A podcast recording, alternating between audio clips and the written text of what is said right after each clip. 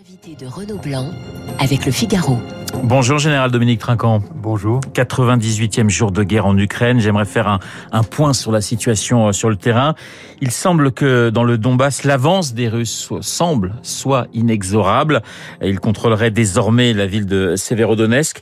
C'est de plus en plus difficile pour l'armée ukrainienne de tenir et de euh, et d'arriver à riposter à ces attaques russes. Oui, c'est de plus en plus difficile parce que la stratégie euh, russe qui a changé, qui a concentré tous ses efforts dans la région de Lugansk, après plusieurs échecs, hein, je ne parle pas des échecs d'il y a deux mois déjà euh, euh, sur l'ensemble du front, mais également dans la tentative d'encerclement à partir d'Izium et de Donetsk, donc l'ensemble du Donbass, la Russie s'est concentrée sur des, sur des objectifs beaucoup plus limités, oui. Mais donc elle a concentré l'ensemble de ses moyens. Et là, elle a réussi à enfoncer la défense ukrainienne qui est en place depuis 2000 2014, faut faut le souligner dans cette région-là. Et donc euh, là, le blast de Lubansk est tombé euh, avec la prise de la ville de Severodonetsk euh, aujourd'hui ou demain. On a un réservoir d'acide nitrique qui aurait été touché par une frappe russe, ce qui met la, la ville en, en, en état d'alerte. Oui, bien sûr. Euh, il y a une usine chimique, malheureusement, au milieu de la guerre et des obus, il y en a probablement un qui a, qui a touché un, un des réservoirs, ce qui met en danger... Euh, toute la population. Le gouverneur a demandé à la population de se rester calfeutrée, si j'ose dire. On a beaucoup parlé du, du, moral des troupes russes, mal commandées, euh, peu motivées, mal équipées. On a le sentiment, et on le voit par de nombreuses déclarations en général, de soldats, euh, eh bien que le moral flanche, mais cette fois plutôt du côté ukrainien. Ben, parce que les, les, Ukrainiens étaient en position défensive.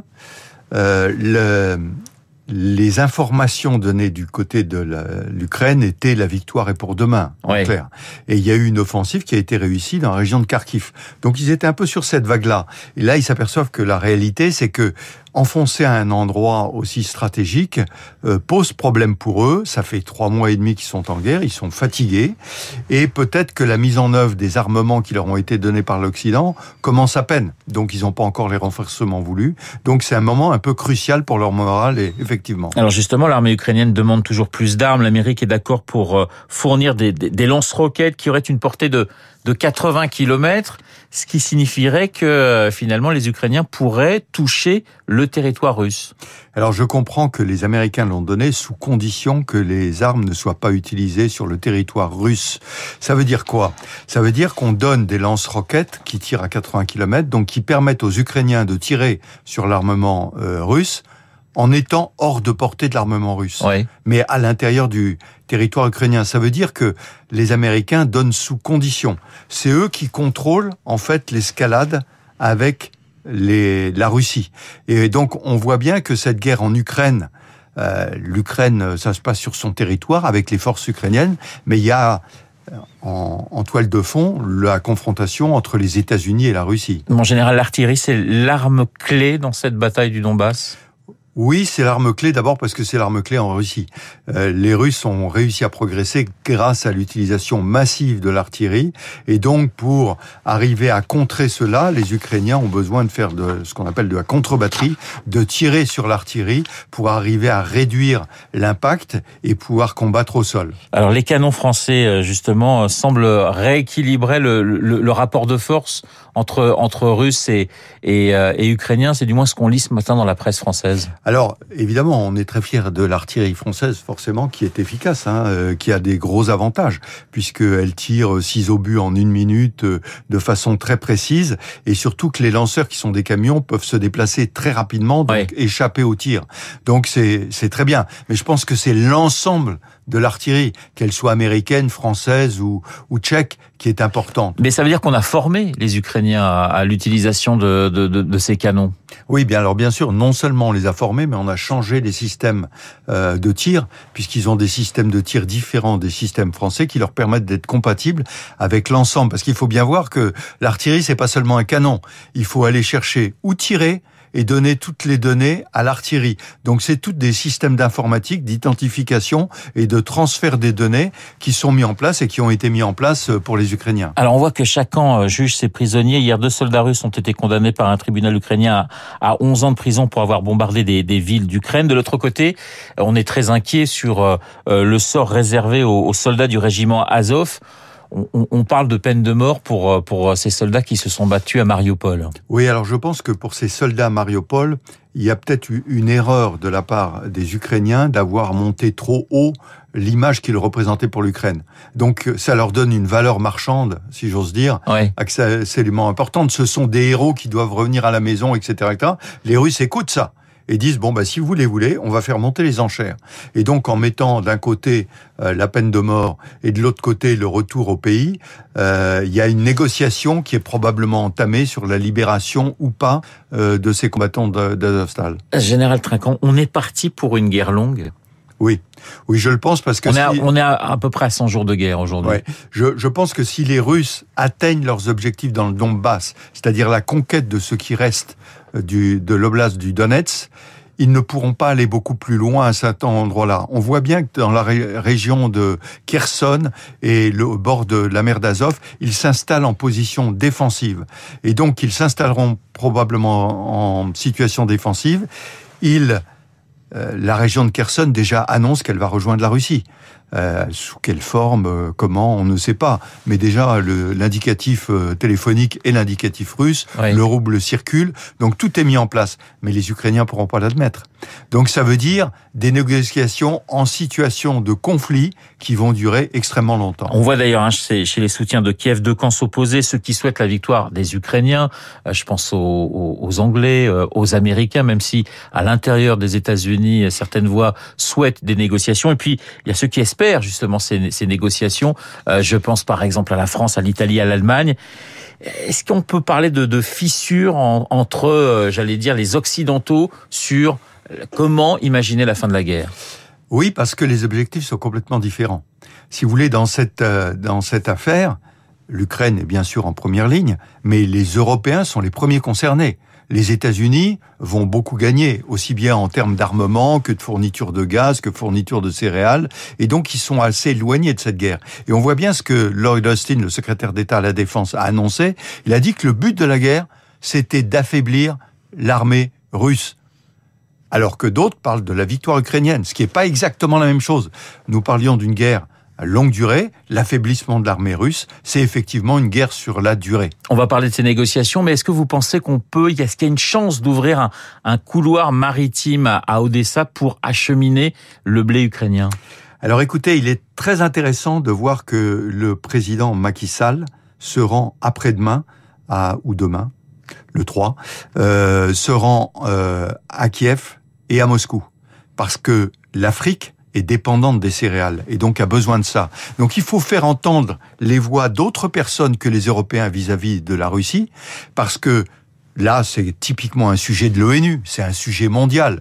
Alors, est-ce que les Russes vont l'accepter? Pour l'instant, ils disent il faut arrêter l'embargo. Évidemment, les Européens n'arrêteront pas l'embargo. Donc, il y a une négociation qui s'entame et qui met en œuvre le reste du monde. Et je trouve ça très intéressant pour faire pression sur Moscou de ne plus avoir que les Américains et les Européens. Les négociations, euh, comment on peut les imaginer puisque chacun, en ce moment, Ukrainien et Russe, essaye de gagner du terrain pour être en, en position de force? Est-ce que vous sentez, euh, Dominique Trinquant, que c'est peut-être le moment pour commencer à négocier, puisqu'on part sur une guerre longue et une guerre plutôt de position. Oui, mais je pense que la négociation ne va pas être la négociation pour la paix éternelle. Ça va être d'une part avec une neutralité qui est entendue pour l'Ukraine et de l'autre part pour des situations de cessez-le-feu qui seront des situations temporaires. C'est pour ça que je parlais de l'installation des Ouais. Russes sur cette zone, euh, qui diront OK, on s'arrête là, mais on tient. Et les Ukrainiens qui disent OK, on, a- on accepte que pour l'instant on s'arrête de se battre, et puis on verra plus tard. Et je pense que c'est cette situation qu'on va voir dans les mois qui viennent. Si Emmanuel Macron se rend à Kiev, ce sera pour inviter Zelensky à négocier? pour l'inciter à prendre en compte la situation dans laquelle, qu'est-ce que veut dire une victoire? Une victoire pour les Ukrainiens veut dire aujourd'hui d'arrêter les combats et demain peut-être de voir plus loin. Vous, souhaitez le déplacement d'Emmanuel Macron à Kiev? Oui, mais je souhaite. Il est très prudent hein, en disant j'irai le moment venu euh, quand il le faudra. Je, je, je pense qu'il a raison. Il faut arrêter d'agir sous la pression médiatique, pardonnez-moi en parlant sur des médias, de dire il faut absolument y aller. Il n'est pas du tout dans la position de Boris Johnson qui avait besoin d'y aller pour son image parce qu'il était très très mal dans son pays. Le président Macron est aussi en, en ce moment président de l'Union européenne, donc il représente aussi l'ensemble des Européens. C'est pourquoi c'est pour cela qu'on parle d'une visite avant le 1er juillet. Et exactement. Mais il a dû régler des problèmes importants. Et le fait que hier, l'Union européenne unie ait décidé de l'embargo sur le pétrole, avec, en prenant en compte les problèmes de la Hongrie, ça me paraît une, une bonne victoire européenne qui est toujours unie. Et donc, à la fin du mois, on verra que l'Europe est toujours unie. Et là, peut-être sera, sera l'occasion. On voit que les Danois vont voter justement pour euh, savoir s'ils vont, euh, j'allais dire, intégrer une défense européenne. Cette Europe, euh, mon général, elle vous semble tout de même, cette Europe de la défense, même si ça ne veut pas dire grand-chose, elle vous semble avancer elle me semble avancer sous une forme un peu particulière. Aujourd'hui, c'est le pilier européen de l'OTAN. Ce que je dis toujours à nos amis otaniens européens, que feront les États-Unis dans trois ans s'ils ont changé d'administration, méfiez-vous.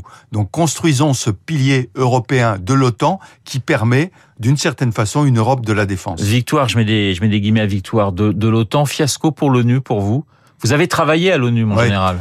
L'ONU fait ce qu'elle peut. Je rappelle que la Russie est pas grand chose, mais, mais parce qu'au Conseil de sécurité tout est bloqué. Elle a quand même pris des, des, initiatives dans l'Assemblée générale qui est importante. Le secrétaire général est venu à Moscou et a permis des négociations sur euh, euh, Mariupol, je pense que l'ONU, en tant qu'administration, ne peut que négocier des cessez-le-feu temporaires à droite, à gauche, comme ça. Elle ne peut pas régler la paix globale, parce que la paix globale, c'est le Conseil de sécurité, et le Conseil de sécurité, les Russes sont en train de bloquer. Je rappelle que vous êtes ancien chef de la mission française auprès de, de l'ONU. On a un nouveau gouvernement, on a un nouveau ministre des Armées, Sébastien Lecornu, qu'en pensez-vous? Mais écoutez, il a fait une déclaration aux armées par un ordre du jour euh, hier que j'ai lu avec euh, beaucoup d'attention. Euh, le moment est important puisque nous sommes en guerre indirectement, mais l'Europe est en guerre en tout état de cause et que la France qui a commencé il y a cinq ans la remontée en puissance de ses armées avant tous les autres Européens, il faut le souligner, maintenant doit continuer cette progression. C'est ce que vous attendez du, du prochain quinquennat? Oui, la première chose, c'est la loi de programmation militaire en cours, qu'elle soit appliquée exactement à l'euro près. Deuxièmement, que la perspective qui sera lancée pour la suite montre la prise en compte de cette guerre en Europe et de l'Europe de la défense. Ça sert à quoi un ministre de la Défense? Parce que la défense, ça reste la chasse gardée de, euh, du chef de l'État. Ça sert à bien gérer le budget et s'assurer que les finances soient là pour atteindre les objectifs que le chef de l'État fixe. Donc c'est ça un bon un bon un bon ministre de la Défense, c'est ça? Oui, exactement. Il a il a un outil merveilleux, un état-major des armées fantastique euh, qui qui roule, j'allais dire, qui fonctionne, qui sait fonctionner les choses. Lui, ce qu'on lui demande, c'est que le budget soit là et qu'il veille à bien donner les finances nécessaires pour que les armées aient l'outil dont elles ont besoin. Une dernière question, mon général. On parle beaucoup de l'Ukraine. Euh, il y a d'autres théâtres d'opération dans le monde et la France est toujours très engagée dans, sur ces théâtres d'opération. Qu'est-ce que c'est quoi les cinq ans qui viennent? Ça va être un désengagement progressif, à votre avis, des troupes françaises? Alors, ça a commencé puisque la, les troupes françaises quittent le Mali. En revanche, avec l'accord du Niger, du Burkina Faso, du Tchad, la France reste ancrée et s'intéresse à tout ce qui est Golfe de Guinée, parce que les djihadistes sont dans, dans, dans, dans cette région de l'Afrique. Il faut se souvenir qu'effectivement, comme vous le dites, il n'y a pas que la guerre en Ukraine que tout le monde regarde aujourd'hui. Le Sahel et les djihadistes, l'installation d'un califat dans cette zone nous intéresse en premier lieu. Et donc c'est pour ça qu'il faut continuer cette coopération. Il faut rester.